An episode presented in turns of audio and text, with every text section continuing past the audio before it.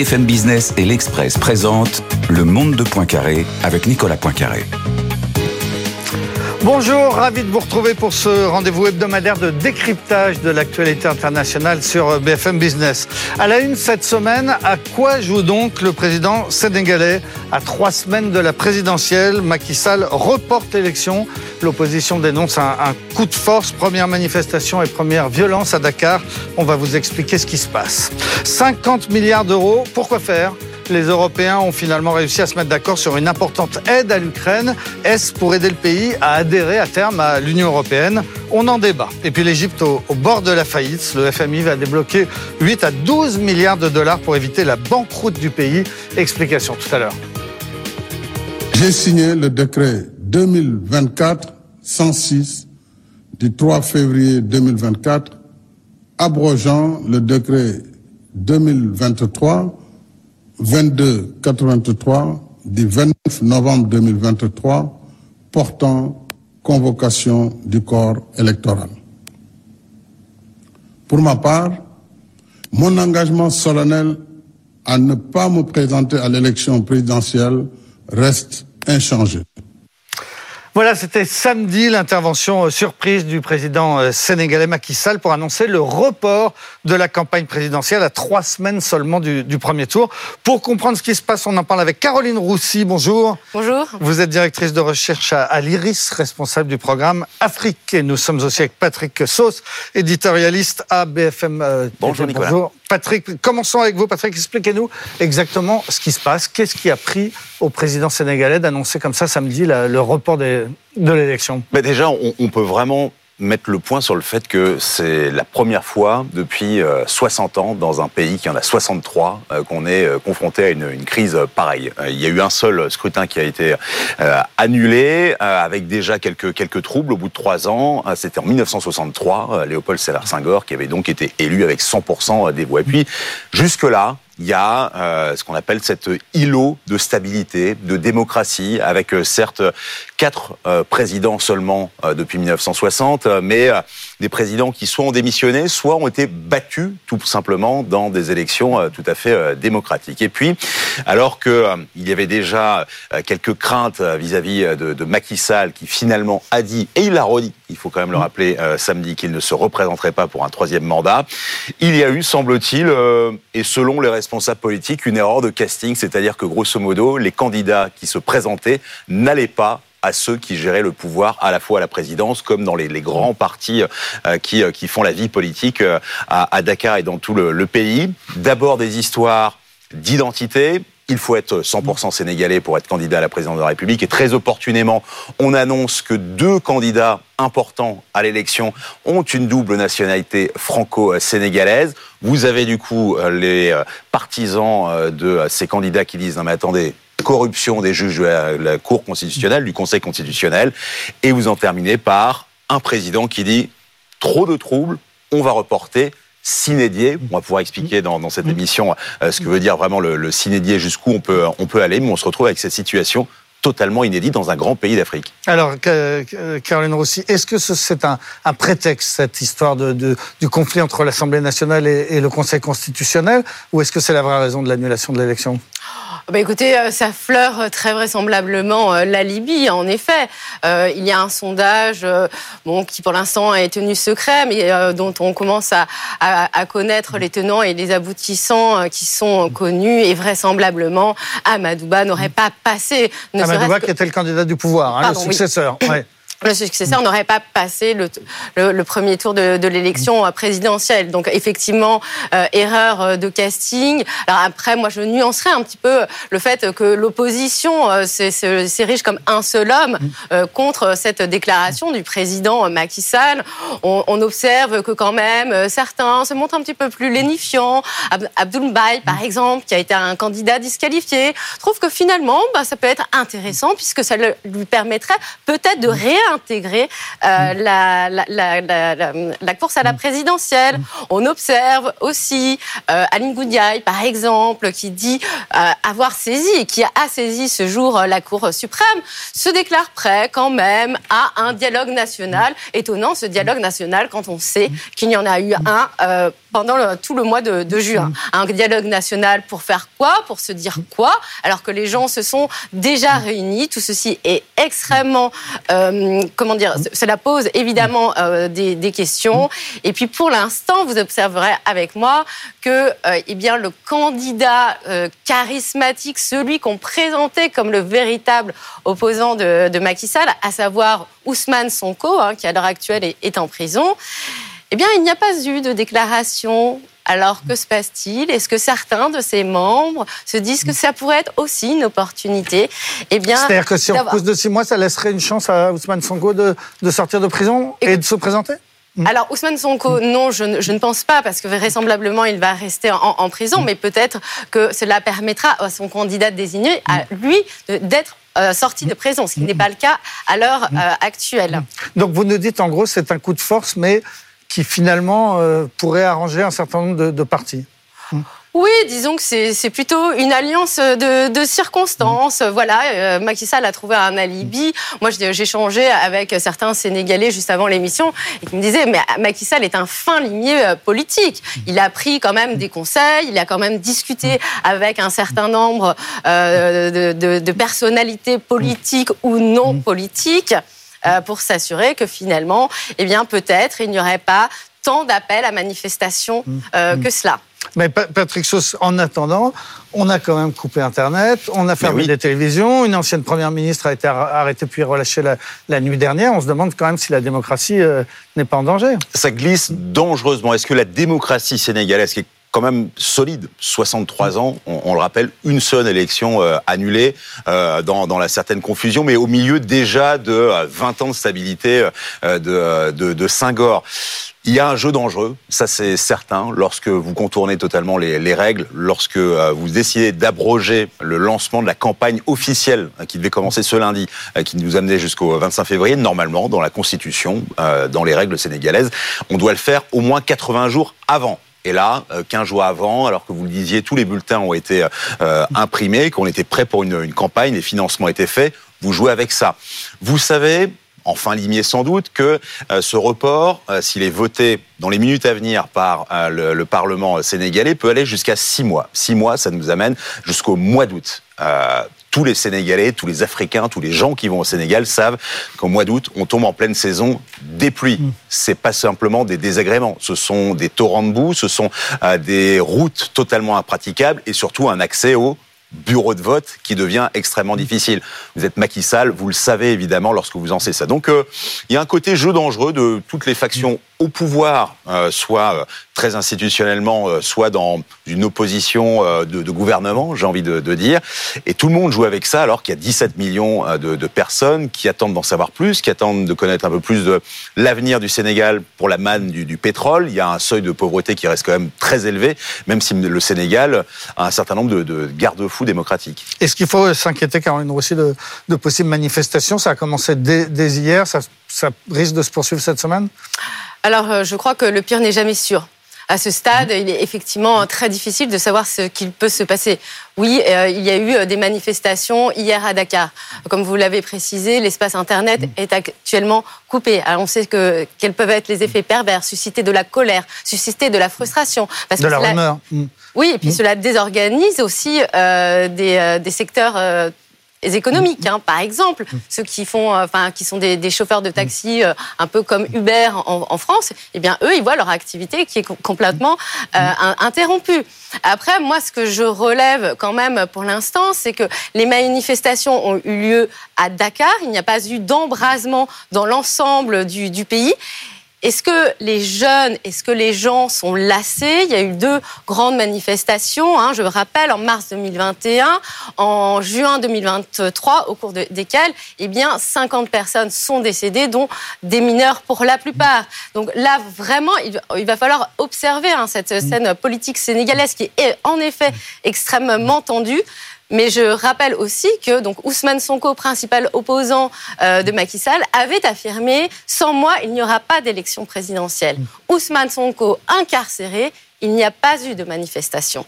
Mais alors, vous, vous nous dites le, le but principal, sans doute, de, de Macky Sall, c'est de, de, de, faire en sorte que son successeur soit de son camp, hein, que ce soit son, son héritier. Est-ce que lui-même, on vient de l'entendre dire que non, mais est-ce que lui-même, finalement, ne, ne, nous dirait pas, euh, dans les mois qui viennent, bah, finalement, je me présente pour un troisième mandat? Bah, C'est-à-dire que là, on est confronté à une forme d'incertitude, euh, comme il a été rappelé en tout début. Enfin, l'élection présidentielle, enfin la campagne Mm. présidentielle, pardon, devait commencer le 3 février à minuit. Le 3 février à minuit, l'élection est reportée. On a à trois semaines du scrutin. Les bulletins ont été imprimés, les affiches ont été préparées, et là, tout d'un coup, euh, paf, plus rien. Donc tout est possible. Donc tout est possible. Après, je pense que la communauté internationale va quand même un petit peu peser, et euh, ce qui a déjà été un petit peu le cas euh, pour qu'il annonce ne pas se représenter à la date du 3 juillet. hein. Il y avait eu des pressions de la part de, de la communauté internationale. Donc je, vraisemblablement, euh, je, je ne vraisemblablement, mais après, comme euh, effectivement, on est toujours surpris euh, par, euh, par la politique euh, et euh, par l'histoire qui nous dépasse, hein, qui est beaucoup plus imaginative et créative qu'on ne peut le penser, eh bien, euh, nous le verrons, mais euh, il y a quelque chose que l'on peut tenir pour certains. Je rejoins tout à fait Pa- Patrice Sauce quand il affirme que pendant la période euh, des hivernales, il n'est pas possible pour les gens de circuler. Ils sont confrontés à des difficultés d'accessibilité et cela veut dire qu'une partie de l'électorat est est évincé totalement euh, du scrutin, eh bien, euh, je ne pense pas que ce délai de six mois pourra être tenu. Et donc c'est un pays qui rentre dans, dans l'inconnu. Merci euh, Caroline Roussy de l'Iris, Patrick Sauce, euh, vous euh, restez avec nous. Merci pour ce premier débat donc sur l'actualité immédiate, hein, puisque en ce moment même le, le- le Parlement euh, sénégalais est en train d'examiner la, proposition du président donc de repousser pour sans doute six mois les, les, élections. On en vient maintenant à, à- à l'Ukraine qui va recevoir une aide européenne de 50 milliards. La décision a été prise à l'unanimité des 27 la semaine dernière. Le président Zelensky, forcément, s'en est réjoui. L'Europe a fait la démonstration du type d'unité dont elle a besoin. 27 pays ensemble, des institutions en parfaite coopération. Il s'agit d'un message clair à Moscou. L'Europe va résister et l'Europe ne sera pas brisée par les vagues destructrices que le Kremlin ne cesse de projeter. Voilà le président Zelensky, forcément très satisfait de, cette aide euh, euh, votée par les, les, les 27, une aide de 50 milliards euh, sur trois ans pour l'Ukraine. Que va-t-on faire de cet argent? Quel est le but de, de cette aide? Quelles questions ça pose? On en parle avec euh, Claude France Arnoux. Bonjour. Bonjour. Vous êtes euh, conseillère du président de l'IFRI pour les affaires européennes. Nous sommes avec Bertrand Badi, professeur émérite des, des universités à Sciences Po Paris. Bonjour. Bonjour. Face à vous, Charles Aquet, rédacteur en chef euh, du service monde de l'Express. Bonjour Charles. Bonjour Nicolas. L'Express qui est partenaire de cette émission et qui titre cette semaine sur Michel-Édouard Leclerc, qui est le vrai ministre de l'inflation. Et puis nous sommes toujours avec Patrick Sauce, éditorialiste euh, de politique internationale euh, sur euh, BFM TV et qui est resté avec nous. Claude Arnoux, euh, est-ce qu'on peut d'abord rappeler que ces fameux 50 milliards dont on va beaucoup parler, euh, ce n'était pas gagné d'avance que l'Europe les, les, les attribue à, à l'Ukraine? Il a fallu la semaine dernière convaincre le Hongrois Viktor Orban qui, dans un premier temps, n'était pas d'accord? Oui, bien sûr. Ça, je crois qu'on ne croyait pas non plus que ça n'arriverait pas. Enfin, je crois que ça a été un peu chorégraphié par lui, comme d'ailleurs la décision sur euh, l'ouverture des négociations avec l'Ukraine. Il y a une espèce de rhétorique euh, et de marchandage. Mais au bout du compte, euh, bien sûr, les 50 milliards ont été décidés et bien sûr, au Conseil européen de décembre, il a été décidé, comme prévu, euh, d'ouvrir les négociations avec l'Ukraine. Comment on lui a Donc, ça fait changer d'avis surprise Ouais, c'était pas une euh, surprise. totalement ina- Mais enfin, il fallait quand même, il fallait quand le même- faire, il oui. fallait le convaincre. Oui. Et, et comment on l'a convaincu? Bon, on l'a convaincu euh, parce qu'il y a eu une série de ses pairs. C'est l'avantage du Conseil européen, c'est qu'il est face à ses pairs. Donc il y avait le chancelier, il y avait Emmanuel Macron, il y avait Madame Mélanie qui a joué un rôle manifestement, et puis il y avait bien sûr le président du Conseil européen et la présidente de la Commission. Et puis il a besoin de l'Union européenne. Et je pense que c'est ça le moteur principal, c'est que la Hongrie bénéficie de fonds importants de l'Union européenne Et il veut les débloquer tout en sauvant la face. Alors, on, en arrive donc à ce qui était souhaité. Bertrand Badi, c'est donc que l'Europe attribue 50 milliards d'aide à l'Ukraine. Essayez de nous aider à comprendre, c'est une somme vraiment importante pour l'Ukraine? Ah, c'est en tous les cas une somme dont elle a besoin. Est-ce qu'elle est importante? Euh, Tout dépend le référent que l'on adopte. Euh, L'Ukraine est, déjà face à plusieurs années d'incertitudes qui se tracent devant elle, dont on ne sait pas de quoi elles seront faites, on ne sait pas comment la Russie va gérer les mois et hélas probablement les années qui vont suivre? Donc effectivement, c'est une sorte, je dirais, euh, d'acquis a priori, euh, dont l'usage reste incertain parce qu'on ne sait pas ce que sera la situation, quel type euh, de guerre on va avoir à affronter. Vous savez, on a déjà connu deux guerres en Ukraine. Il y a eu euh, cette guerre qui se voulait d'invasion et d'annexion et qui a été un échec euh, retentissant euh, pour Poutine. Il y a eu ensuite cette guerre de tranchée, on peut dire, cette guerre de position que nous connaissons. Quelle sera la troisième étape? On n'en sait rien. Il y a euh, plusieurs aspects à la question. Il y a, sur le plan strictement militaire, effectivement ce qui peut se passer au sol, ce qui peut aussi se passer en mer Noire, qui reste la grande inconnue de l'avenir de ce conflit. Et puis, il y a, je dirais, au-delà euh, de ces aspects strictement militaires, les aspects économiques. C'est une économie qui convient de soutenir. Et puis, au-delà de l'économie euh, immédiate, je dirais, il y a l'économie de demain, à savoir la reconstruction de l'Ukraine. Donc, tout ceci est dans l'incertitude, le brouillard de la situation actuelle. C'est effectivement, euh, on dirait, dans certains métiers, un avaloir. Euh, mais euh, qui ne préjuge absolument pas de l'avenir et peut-être euh, d'adaptation qu'il faudra apporter à ce, ce, point d'étape. Alors il faut préciser, c'est une aide civile, hein, c'est une aide à l'État ukrainien, c'est en dehors de tout ce qui peut être fait en matière d'aide militaire. Oui, enfin, l'un ne, ne, se distinguant pas de l'autre, hein, et c'est la raison pour laquelle j'ai mis l'accent. D'abord, il faut voir, et je reviens sur ce que j'ai dit, ce à quoi ressemblera euh, euh, la guerre de demain, et celle-ci immédiatement a des aspects et des impacts, des répercussions, des conséquences sur la société ukrainienne. Comment peut-on dissocier l'un de l'autre? Charles qui vous signez dans l'Express un, un, papier, le compte n'y est pas. Pourquoi le compte n'y est pas? Le compte n'y est pas parce que déjà, il faut voir quel ordre de grandeur on, privilégie. Le compte n'y est pas parce que 50 milliards, qui sont des aides qui vont servir à la reconstruction de, l'Ukraine, euh, qui vont servir à préparer aussi l'Ukraine à entrer un jour peut-être dans l'Union européenne, 50 euh, milliards sur 4 ans, ça fait 12 milliards et demi par an. Quand on met en face les 1000 milliards de transition verte euh, et technologique de l'Union européenne sur 10 ans, quand on met en face les 750 milliards du plan de relance c'est très bien de les affecter à ces, nobles dessins, mais finalement, 50 milliards, c'est pas grand-chose. C'est un peu une goutte d'eau. Alors c'est très bien, on a raison de se congratuler, on a réussi à débloquer euh, la situation par rapport à Victor Orban. Je précise juste au passage, si vous me pardonnez euh, cette, cette, incise, que euh, Victor Orban, le même jour de l'accord sur les 50 milliards, inaugurait en Hongrie une police, une sorte d'agence chargée de la souveraineté c'est-à-dire le respect de la souveraineté hongroise, en l'occurrence euh, chasser tous les agents de l'étranger, de l'extérieur. Exactement la loi mise en place par Poutine dix ans plus tôt. Donc, en fait, on entendra encore parler de Viktor Orban. Il y aura encore d'autres moments de, veto et de blocage avec lui. Donc, euh, voilà, faut pas non plus trop euh, s'enthousiasmer, même si, encore une fois, c'est quand même une, belle victoire. Mais les 50 milliards par rapport aux besoins de l'Ukraine et qui n'engagent en rien le reste, c'est-à-dire la, nécessité de donner de l'argent au niveau militaire, c'est pas grand-chose.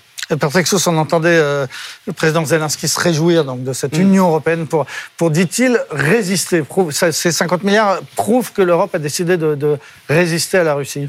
Oui, parce que euh, c'est le deuxième front ukrainien. Le premier, ce sont les images que l'on peut voir notamment derrière vous, celles qu'on connaît, euh, des euh, fronts terribles qui ont encore coûté la, vie à des humanitaires français la, semaine dernière. Et le deuxième front, c'est le front économique. C'est-à-dire que s'il n'y avait pas d'aide économique pour payer les, les fonctionnaires notamment, l'Ukraine serait sans doute déjà euh, quasiment écroulée. 25%, euh, c'est la perte de PIB depuis euh, deux ans, hein, depuis le, début de la guerre. Si on regarde 2022, enfin disons 2021 et 2023.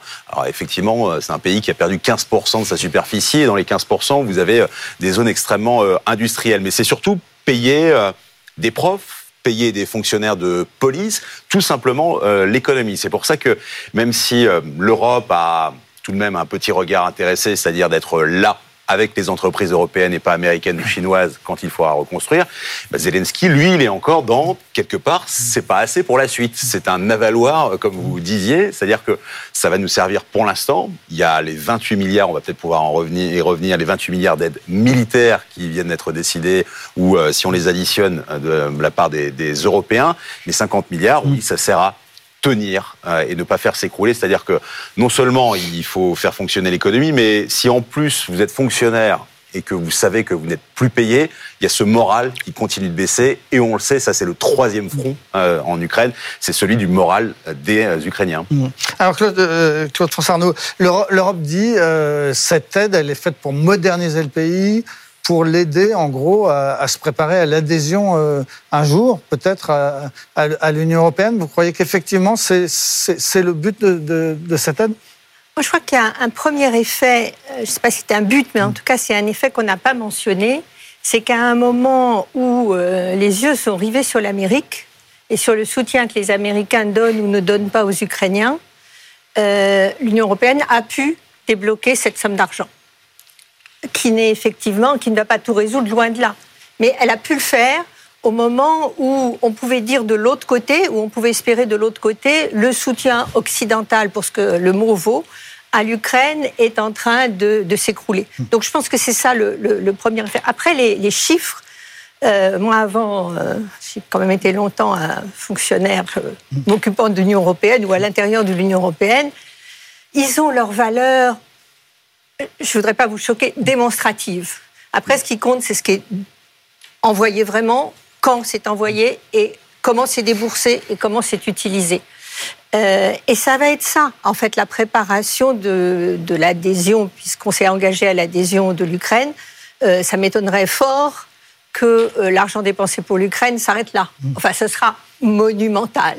Donc, on sera très, très loin des sommes effectivement modestes euh, qui seront comparées. Quand on parle du PIB de l'Ukraine, il est très très largement inférieur. Le PIB de, de, la population, le PIB par habitant, il est inférieur à celui des plus pauvres de nos États membres, avant même la guerre. Hmm. Donc il y aura un effort considérable, il y aura des remboursements de dettes, parce que dans ces crédits, il y a une grande part de prêts. Il n'y aura pas que les dettes vis-à-vis de nous, d'ailleurs. Je ne sais pas comment les Américains se comporteront vis-à-vis de, la dette qui leur est due. Généralement, dans l'histoire, ils ne les oublient pas, ce genre de dette. Il faut les leur payer. Donc, devant nous, avec l'adhésion de l'Ukraine, c'est un paquet considérable et c'est un impact considérable sur le fonctionnement de notre budget, sur nos politiques, la politique agricole commune dont on a beaucoup parlé, mais toutes les politiques de l'Union européenne. Comment les financer avec le poids que représentera l'Ukraine?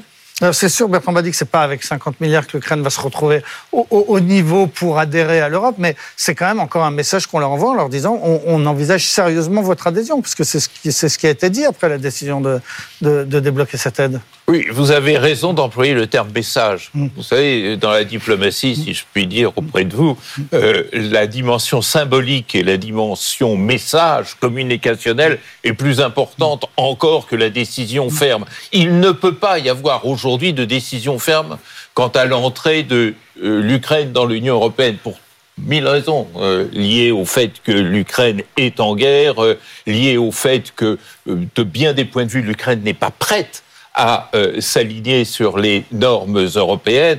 Donc, ce qu'il s'agit, c'est d'envoyer un message, et je dirais, en atténuant encore la portée du terme message, un message dissuasif c'est-à-dire du style attention à ce que vous faites à l'Ukraine, le message s'adressant alors à Moscou, car nous considérons que, d'une part, c'est un candidat euh, à euh, venir euh, chez nous, candidat, c'est pas membre, n'est-ce pas? Mais d'autre part, ça veut dire que il y a un espace européen qui, dans notre pensée stratégique, dans notre pensée internationale, compte. Et ça, effectivement, vous avez raison de le dire, au moment où on a le sentiment que les États-Unis prennent le large, euh, que euh, l'Atlantique sépare de plus en plus l'Europe des États-Unis, le fait de dire ah ben attendez, nous nous sommes concernés parce que c'est ça aussi que cette somme euh, signifie. Nous sommes concernés par ce qui se passe en Ukraine. Ça retourne à une vieille idée dont vous retrouverez la paternité, qui est celle de la maison européenne.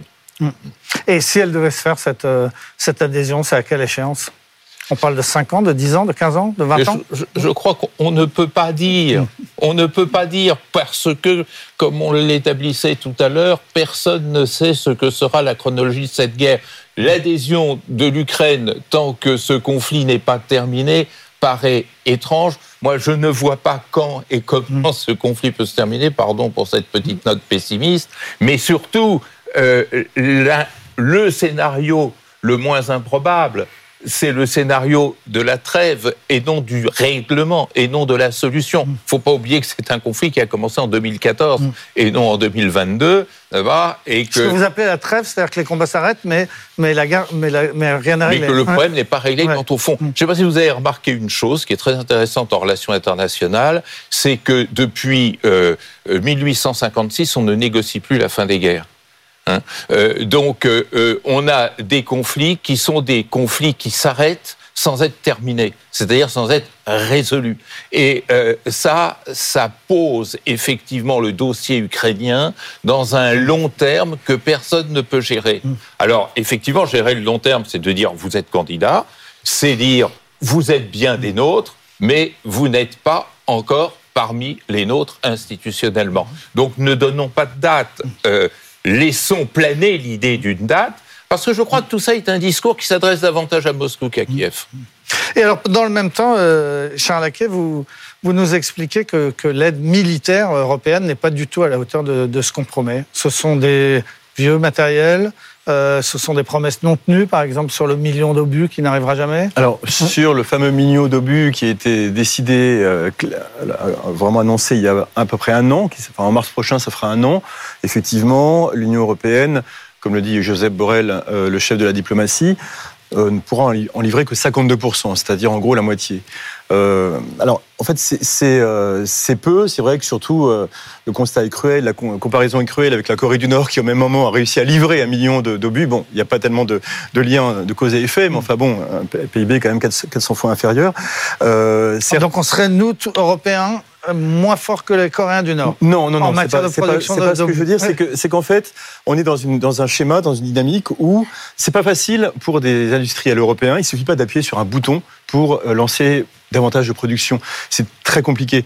le, fait de se mettre en, ordre de marche pour augmenter les cadences, pour construire des nouvelles usines, ça prend des années. Et ça demande aussi aux, industriels français qui sont un peu mis euh, en, procès en ce moment, euh, des engagements clairs sur le très long terme, euh, des engagements qui permettent aussi aux, États membres d'avoir des, d'avoir des commandes fermes auprès de ces industriels européens. Et c'est vrai qu'on se rend compte que les quasiment plus des trois quarts des engagements fermes industriels militaires passés par les 27 États membres le sont auprès d'acteurs non européens, d'industriels non européens. Donc pour les industriels, c'est difficile. Par exemple, Nexter, qui produit 25 000 obus par, an, pour passer à 50 000 obus, ils mettent deux ans c'est pas juste euh, deux fois plus, on, prend juste deux mois ou, trois mois pour. C'est compliqué. Donc, euh, je, pense juste que l'outil euh, industriel européen est très performant. En France, d'ailleurs, on, on, donne beaucoup de, on envoie beaucoup de matériel de très haute facture euh, en Ukraine, les missiles Scalp, euh, par exemple. Les canons euh, César. Ou les canons César. Mais la question qui se pose, c'est aussi, est-ce qu'on est dans une logique où finalement il faut envoyer peu de matériel de très haute précision, ou alors est-ce qu'il n'y a pas quand même un effet de masse important?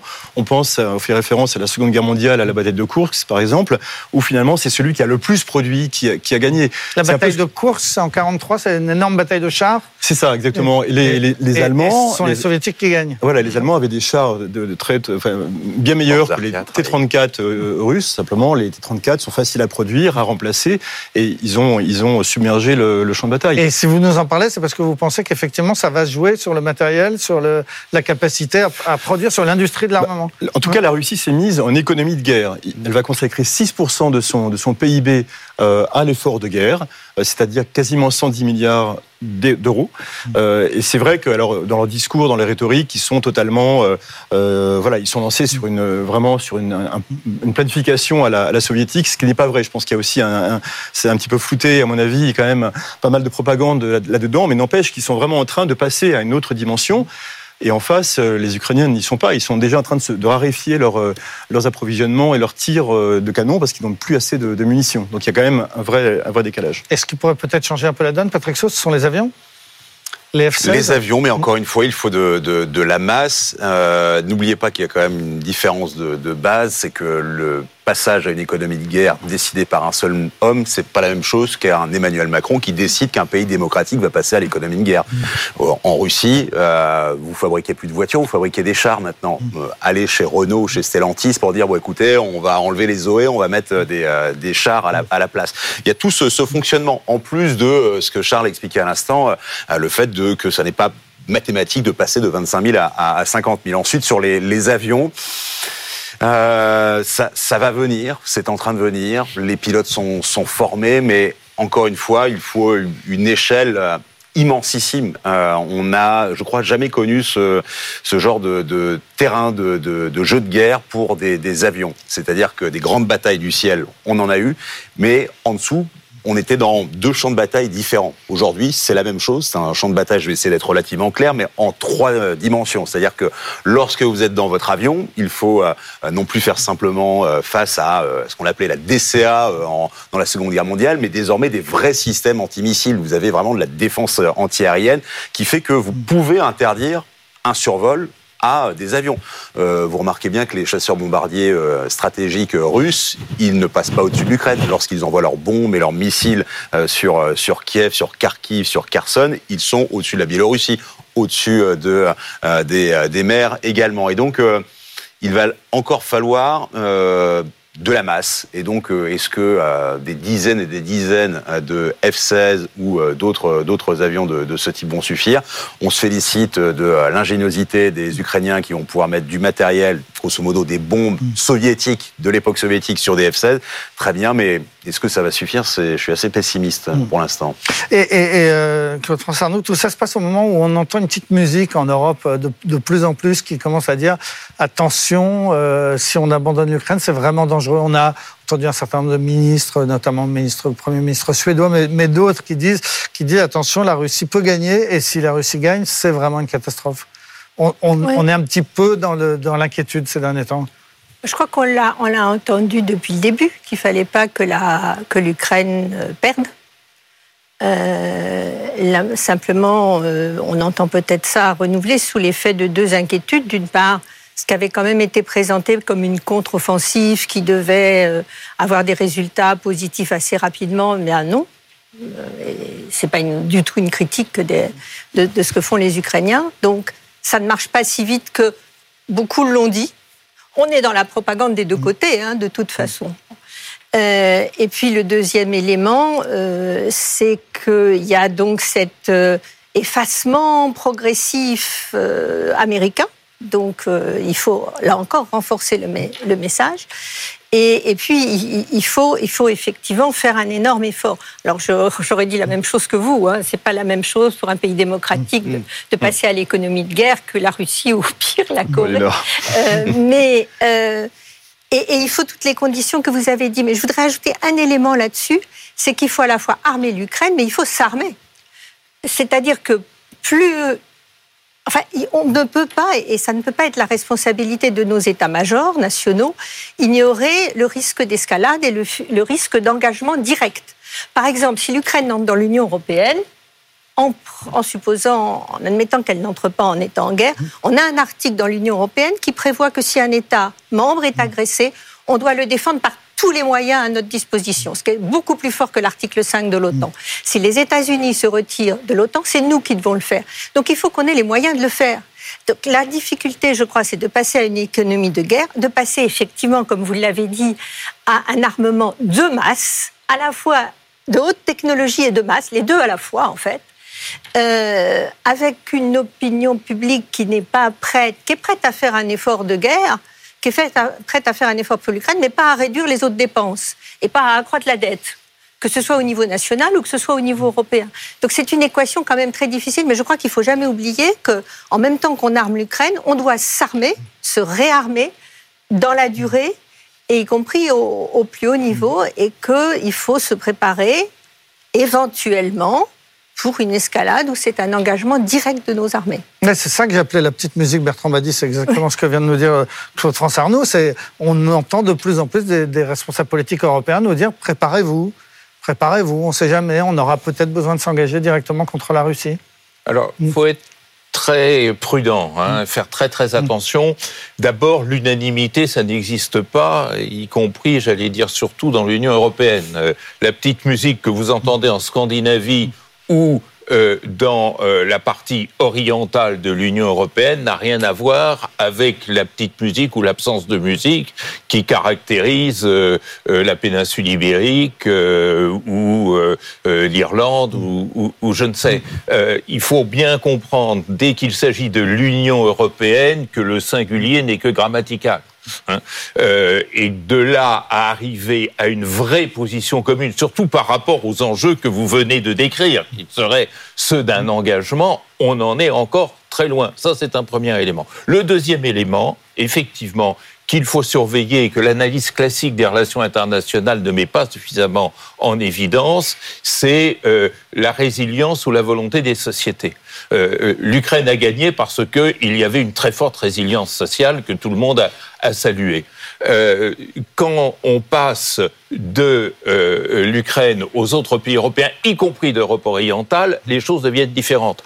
On aime bien l'Ukraine, mais si euh, les euh, produits agricoles ukrainiens viennent gêner notre agriculture à nous Polonais, à nous Polonais, c'est-à-dire ceux qui sont considérés comme les plus concernés et les plus directement liés euh, au sort ukrainien, là on est beaucoup moins d'accord. Alors imaginez qu'un réflexe agricole qu'on a entendu euh, euh, la semaine dernière en France également, à l'occasion de ces mouvements euh, qui marquaient le secteur agricole français, si on passe de considérations sur les produits agricoles à une entrée en guerre ou au passage à une économie de guerre, vous pouvez imaginer que les choses sont tout à fait différentes. Bon, troisième élément qu'il faut prendre en compte et qui est très compliqué, que l'on simplifie beaucoup trop, c'est la posture états-unienne.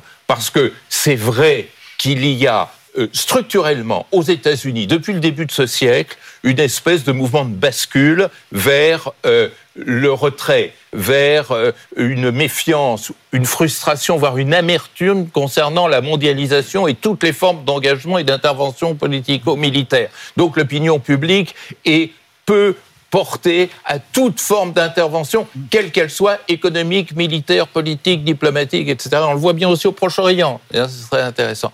En même temps, il ne faut pas négliger euh, la rigidité des politiques étrangères. On ne change pas une politique étrangère comme on change de chemise.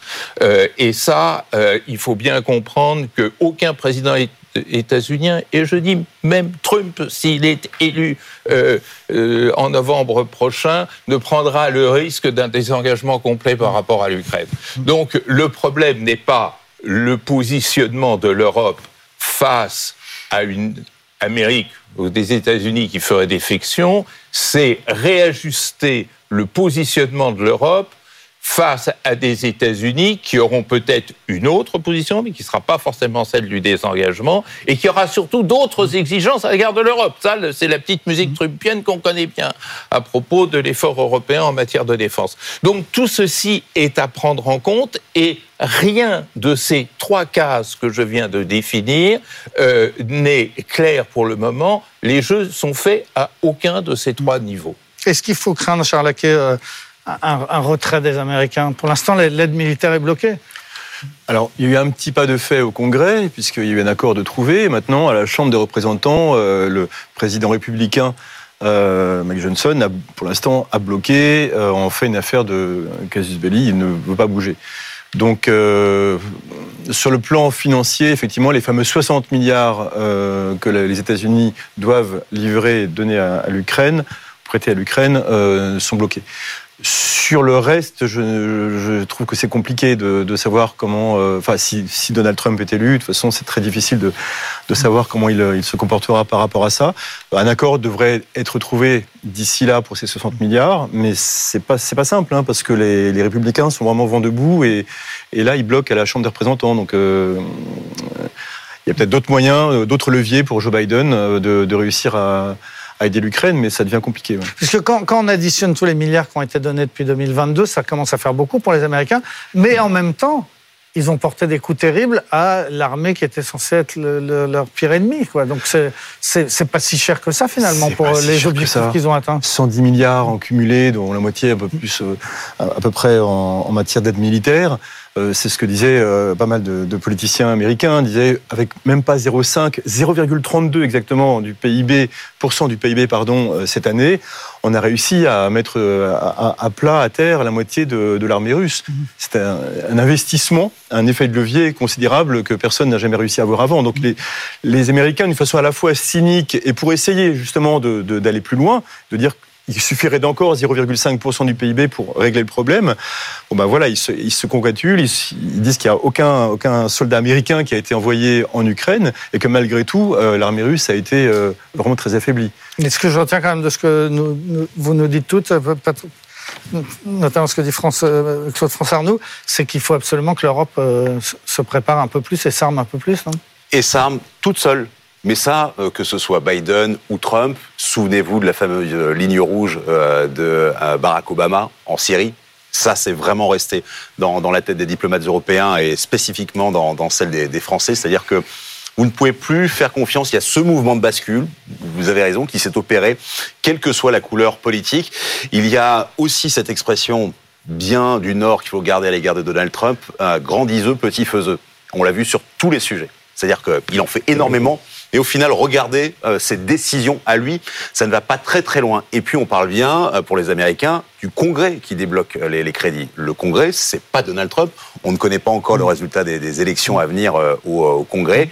Et ils vont donc continuer, sans doute, eh bien, à faire avec l'arme la plus, je dirais, pacifique pour eux, c'est-à-dire pas un soldat pas de boots américaines sur le sol ukrainien, mais on, on envoie du cash et attention aussi énormément de prêts à l'Ukraine. Attention, hein, tous ces milliards que vous dites, il y a énormément de, prêts. Et, ça permet de se concentrer très militairement sur beaucoup plus loin, c'est-à-dire ce qui se passe en Chine. Et, les, opinions européennes, vous pensez qu'elles sont, qu'elles sont prêtes à, investir plus dans la, dans la défense de l'Europe et dans l'aide à l'Ukraine? Si vous les interrogez, ils sont prêts. Je crois que, je ne pas une spécialiste des sondages, mais je crois que oui, il faut aider l'Ukraine, et oui, il faut une défense européenne. Donc, euh, et dans tous les pays de l'Union européenne. Après, il faut, il faut effectivement mesurer ce que ça représente comme sacrifice. Donc, il faut que ce soit efficace. Et je crois que ce qui est important, c'est que l'Union européenne, là, c'est pas l'IFRI, enfin, c'est l'Agence européenne de défense que j'ai dirigée. Il faut que l'Union européenne, elle utilise les meilleurs instruments qu'elle a elle a des instruments communautaires. Il y a plein de, de, tabous qui ont été euh, supprimés en un an, où on a pu effectivement financer des livraisons d'armes, où on peut utiliser le budget communautaire. Et puis, il faut, faut quand même pas oublier que l'essentiel, ce sera quand même les États, parce qu'il y a un sujet dont on parle pas. Euh, moi, je vous conseille la, lecture, pardon, c'est pas l'Express, c'est le point de l'article du général Mercier, avec un scénario fictif d'escalade. Et ce scénario fictif d'escalade, c'est pas nous qui le provoquons c'est Poutine, enfin d'escalade nucléaire. Euh, et, je pense que ça, il faut le lire parce que ça montre l'ampleur de, l'effort qui est à faire et du type de scénario, pas nécessairement. Mais qu'est-ce qu'il dit, ce scénario? Eh bien, il dit que des avions F-16 ukrainiens partant, ah, il est long, hein, donc il faut le lire en entier, mm. mais euh, les avions F-16 ukrainiens vont faire des frappes en Russie, en Russie mm. parce que les Russes en même temps frappent des bases en Ukraine, les avions, les F-16 ne peuvent pas atterrir en Ukraine, donc ils atterrissent en Pologne. Et là, euh, Poutine décide d'utiliser l'arme nucléaire dite tactique sur la base polonaise. Et l'OTAN décide de ne pas intervenir. Et donc, c'est le schéma du. C'est ce que dit le général Mercier, qui n'est pas. Enfin, quand même, c'est l'ancien chef d'état-major de l'armée de terre et un des grands commandeurs de l'OTAN en transformation. C'est que c'est l'article 42.7 qui joue et que c'est la dissuasion française qui joue. Mais ce que je veux dire, c'est que là où ça touche au plus au, cœur même de notre appareil de défense, ce qui le déclenche, ça n'est pas nous. C'est pas d'un seul coup le président français qui décide est-ce que pour aider l'Ukraine à gagner, je vais faire ça. C'est qu'il y a un scénario où on en arrive à ne rien faire alors qu'un de nos États membres est attaqué. Et, dire qu'on peut laisser attaquer un État membre sans réagir, alors là, c'est perdre absolument toute crédibilité. Or, on a des États membres très vulnérables géographiquement et du fait de la complexité des découpages. Mm. Donc, moi, je crois que l'opinion publique, elle, est prête à suivre. Je ne suis pas sûre qu'on ait mesuré dans tout ce qu'on dit euh, le risque ultime. Et, la part qu'on ne contrôlera pas, euh, effectivement, avec Poutine, qui a quand même de bonnes chances d'être euh, réélu dans euh, quelques semaines maintenant. Merci beaucoup à tous les quatre d'avoir participé à ce débat sur l'aide européenne à l'Ukraine. Claude France Arnoux, conseillère du président de l'IFRI pour les affaires européennes. Bertrand Badi, professeur des universités à Sciences Po. Charles Laquet de l'Express et Patrick Sauce, éditorialiste international à BFM TV. Merci à, à tous les quatre. Dans un instant, on parle de l'Égypte qui est au bord de la faillite. De Poincaré sur BFM Business. Retour sur le plateau du Monde de Poincaré pour évoquer maintenant l'Égypte qui est au bord de la faillite. Le, FMI va devoir intervenir pour maintenir à flot l'économie égyptienne. On s'attend euh, euh, incessamment euh, au déblocage d'une enveloppe qui pourrait monter jusqu'à 8 à 12 milliards de dollars. Et on en parle avec Pascal Deveau. Bonjour. Bonjour. Vous êtes économiste Moyen-Orient chez BNP Paribas. Et nous sommes avec Benaouda Ebdedaïb, éditorialiste étranger à BFM Business. Bonjour Benaouda. Pascal Deveau, on va commencer par expliquer pourquoi euh, l'Égypte va mal. Elle est en train de perdre notamment deux parties importantes de ses ressources, le, canal de Suez et, le tourisme. Enfin, pas de les perdre totalement, mais de... non, alors hmm. c'est en fait, on, est dans une période d'aggravation de la crise, mais le pays est vraiment en crise, vraiment d'une manière alarmante depuis déjà plusieurs mois.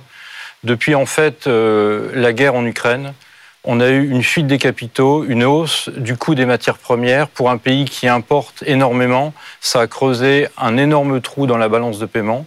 Et ce qui fait que le pays s'est retrouvé euh, en manque de devises et au fil du temps, maintenant, on doit faire appel au FMI pour combler ce manque de devises. Donc, ce sont d'abord les matières premières, le gaz, non, alors oui, à, l'époque, alors ça s'est déclenché avec ce, avec cette crise en Ukraine, parce que ce qu'il faut savoir, c'est que structurellement, l'Égypte vit au-dessus de ses moyens. En fait, elle, il y a une population très grande, il y a beaucoup de projets d'investissement qui se déroulent dans le pays, donc il y a un besoin de, de matières premières, un besoin de biens de consommation, de biens intermédiaires qui est extrêmement important que l'Égypte ne produit pas, donc elle doit importer beaucoup. Le, déficit de la balance commerciale, c'est environ 10% du PIB, donc ce qui est énorme. Face, à ces importations qui sont énormes, euh, elle doit faire venir des capitaux pour équilibrer sa balance de paiement, pour avoir un change un peu près stable. Mmh. Les capitaux qui rentrent, ce sont essentiellement à l'époque, jusqu'à la crise, jusqu'à la crise de 2022, des flux de portefeuille. Donc, en fait, pour faire court, des flux très volatiles qui viennent se placer sur la dette du gouvernement, mais qui, à la moindre alerte, ressortent du pays. Et c'est ce qui est arrivé en 2022. Tous ces capitaux volatiles sont sortis du pays. L'Égypte n'a plus été capable de faire face euh, à son besoin en, en devises. Alors ça s'est traduit par deux phénomènes une restriction sur l'accès à la devise, ce qui fait qu'il y a plein de, il y a beaucoup de biens qui sont bloqués dans les ports. Ça a un impact extrêmement négatif sur la croissance. Cette année, le FMI prévoit une croissance à 3%, alors qu'en Égypte, il faut au moins 5 ou 6% pour faire face aux besoins de la population. Et ça se traduit aussi par un creusement de la dette, notamment un creusement de la dette des banques. Même si les réserves de la Banque centrale restent un peu près stables, on voit que les banques commerciales, il y a un trou qui se forme. On est à 15 milliards de dollars actuellement. Donc il y a un moment où ce, n'est vraiment plus tenable et c'est pour ça que le, pays doit faire appel au FMI. Il a fait appel aux pays du Golfe pour des soutiens sous la forme de dépôts à la Banque centrale, sous la forme de participation à des privatisations, mais ce n'est pas suffisant. Et donc maintenant, on a ce plan euh, du FMI qui est conditionné par des réformes, forcément, et qui devrait normalement arriver dans les semaines qui viennent, a priori. Alors, Ben Aouda, dites-nous à quel point c'est grave. Euh, est-ce que c'est vraiment un pays qui était plus très loin de, du défaut de paiement, de la banqueroute? Lorsqu'on entend à ce point la directrice générale du Fonds monétaire international dire euh, de façon régulière, et les hauts fonctionnaires du FMI, euh, l'accord est imminent, c'est pour très bientôt, c'est très proche, c'est vous dire l'importance de sauver les finances euh, de, l'Égypte, qui est euh, un pivot tout à fait fondamental euh, dans, cette région et qui subit non seulement les crises internes qui sont du fait de l'économie et de la des structures euh, institutionnelles égyptiennes, mais aussi euh, de son entourage, la guerre au sud, au nord et, et, pardon, à l'est, à l'ouest et au sud. Donc, euh, on, elle, c'est-à-dire vous parlez de la guerre en Libye, en, à Gaza et au Soudan. Donc ça, ça vous donne et en mer Rouge maintenant. Et en mer Rouge en plus, où les, les recettes de, du canal de Suez sont en chute de 40 Il y a commence à y avoir des signaux alarmant concernant le tourisme, qui est une source de recettes en devise euh, fondamentale, et aussi un point qui est peu euh, souligné, c'est que euh, pour financer ces importations, l'État égyptien compte aussi sur l'envoi de, de, fonds par les Égyptiens expatriés. Donc là aussi, il y a une baisse dans, dans ce domaine-là. Donc une difficulté à faire rentrer des devises, des succession de, d'évaluations depuis maintenant deux ans. On, en a eu trois et on va en avoir certainement une quatrième qui ne fonctionne pas. Euh, une, possibilité d'avoir une confiance chez les Égyptiens en leur propre monnaie.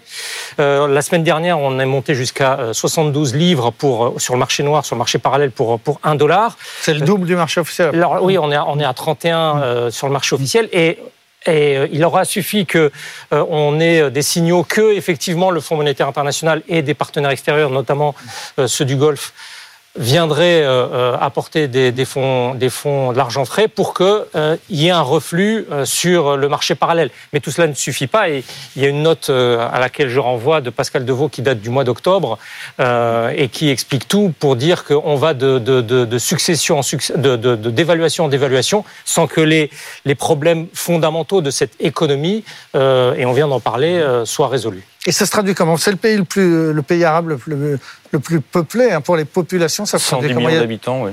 il y a des pénuries, il y a des problèmes. Il y a des Alors c'est un, peu, c'est un, pays qui est difficile à appréhender parce que il y a quand même une, la moitié de l'économie qui est informelle, donc il y a beaucoup de choses qui ne sont pas enregistrées. Mais d'une manière générale, la partie de la population la plus pauvre peut bénéficier, entre guillemets, de distributions plus ou moins gratuites, notamment distribuées par l'armée de nourriture et autres. Euh, par contre, les classes qu'on appelle moyennes ou qui ont, accédé à un niveau de vie moyen et qui ont commencé à consommer des biens importés, qui ont commencé euh, à envoyer leurs enfants dans des écoles privées, qui ont commencé à les faire soigner dans des hôpitaux privés, parce qu'il y a quand même une dichotomie assez forte entre le secteur public et le secteur privé, avec une inflation à 30 euh, cette classe moyenne qui est quand même relativement importante s'est retrouvée quand même dans des difficultés, euh, des difficultés économiques très importantes et c'est ce qui a provoqué une baisse de la consommation, une baisse de la demande interne et ce ralentissement de la croissance. Mais alors, ce que je voudrais dire aussi, c'est que en fait, ce qui a vraiment d'alarmant maintenant et qui est un peu à côté de, du plan de FMI, parce que ce que va apporter le FMI, le FMI plus d'autres, ça va être un gros 10 milliards de dollars. Ça va permettre de combler une partie de ce trou de la balance de paiement et de pouvoir, de pouvoir équilibrer le change, euh, pour, pour faire, faire rapide. Donc ça, c'est quelque chose qui va être réglé à court terme, même si au moyen terme, il n'y a aucun des problèmes fondamentaux qui, qui va être réglé. Pour moi, le, problème principal maintenant, ça va être les finances publiques, parce que les le, le, le gouvernement est en déficit récurrent, et jusque maintenant, il pouvait se financer sur son marché local. Il émettait de la dette auprès du système local euh, bancaire. Ce qui est arrivé avec l'inflation très élevée, les taux ont augmenté énormément. Une partie de la dette, par ailleurs, est libellée en devises. Donc, euh, forcément, quand vous avez une devise qui se déprécie de 50% depuis 2022, le service de la dette que vous devez rembourser en devises coûte beaucoup plus cher. Alors, j'ai juste un chiffre là-dessus. En 2015, euh, les, intérêts de la dette du gouvernement, c'était 33% du, revenu.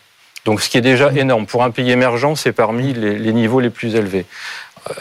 en juin 2024, donc à la fin de cette année euh, budgétaire 2024, on s'attend à ce que ce soit 70%. Donc 70% de tous les revenus du gouvernement vont être uniquement affectés au remboursement de cette dette. Et étant donné qu'on on va au-devant de nouvelles hausses de taux. On a eu encore 200 points de base il y a quelques jours. On va au-devant d'une nouvelle dépréciation du change. Alors, c'est entre, entre 30 et 50 on ne sait pas trop. Ce service de la dette va continuer d'augmenter. Donc, l'année prochaine, on pourrait peut-être avoir encore 60-70% des revenus qui seraient affectés au remboursement uniquement des intérêts.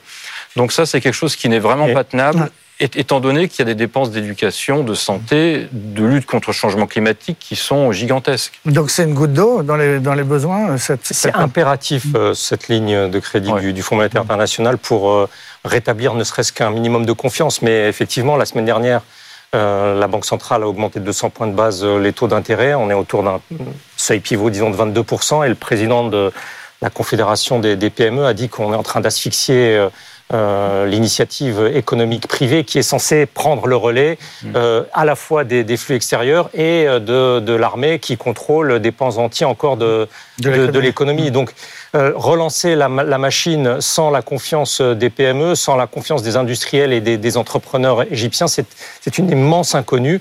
Et d'ailleurs, ce, qui est, ce qui est frappant, c'est que la semaine dernière, l'Égypte participait aux premiers travaux des BRICS et qu'en réalité, euh, l'Égypte n'est plus du tout considérée comme un marché émergent dans le sens premier du terme. Merci beaucoup à tous les deux de nous avoir aidé à y voir plus clair sur ce pays qui va mal, donc l'Égypte en crise et qui attend euh, d'un jour à l'autre euh, une aide du FMI. Pascal Deveau, économiste Moyen-Orient à, BNP Paribas et Benahouda Abdedaïm de BFM Business. Merci beaucoup.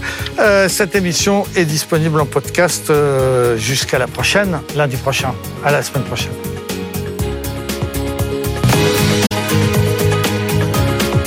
De Poincaré sur BFM Business.